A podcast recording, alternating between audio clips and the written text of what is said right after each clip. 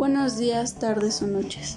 Mi nombre es Lisette. Hablaré sobre varios datos curiosos sobre Europa. Europa es un continente con paisajes, culturas y tradiciones muy diversas. La ciudad más visitada es Londres, con 20 millones de turistas al año. El idioma más hablado es el ruso. La montaña más alta es Monte Elbrus en Rusia.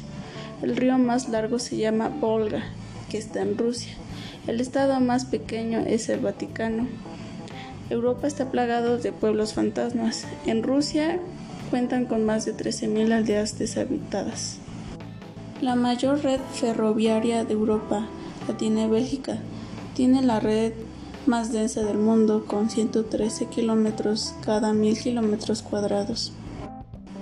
Europa tiene el pueblo con el nombre más largo del mundo. Se encuentra en Gales. El pueblo buscaba convertirse en referente que hiciera que los viajeros se detuvieran en él y así ayudar a su desarrollo. Fue entonces cuando en comité local uno de los integrantes propuso el cambio de denominación. Según se cuenta la brillante idea de atribuirse a un zapatero de la región de Bridge. Ya en aquel entonces ese hombre daba con un plan de marketing genial que se mantenía hasta nuestros días. La isla más grande del mundo es territorio europeo, Groenlandia, que aunque es región autónoma y se sitúa en América del Norte, pertenece al reino de Dinamarca. El Big Ben es en realidad el nombre de la campana del popular reloj del Parlamento británico.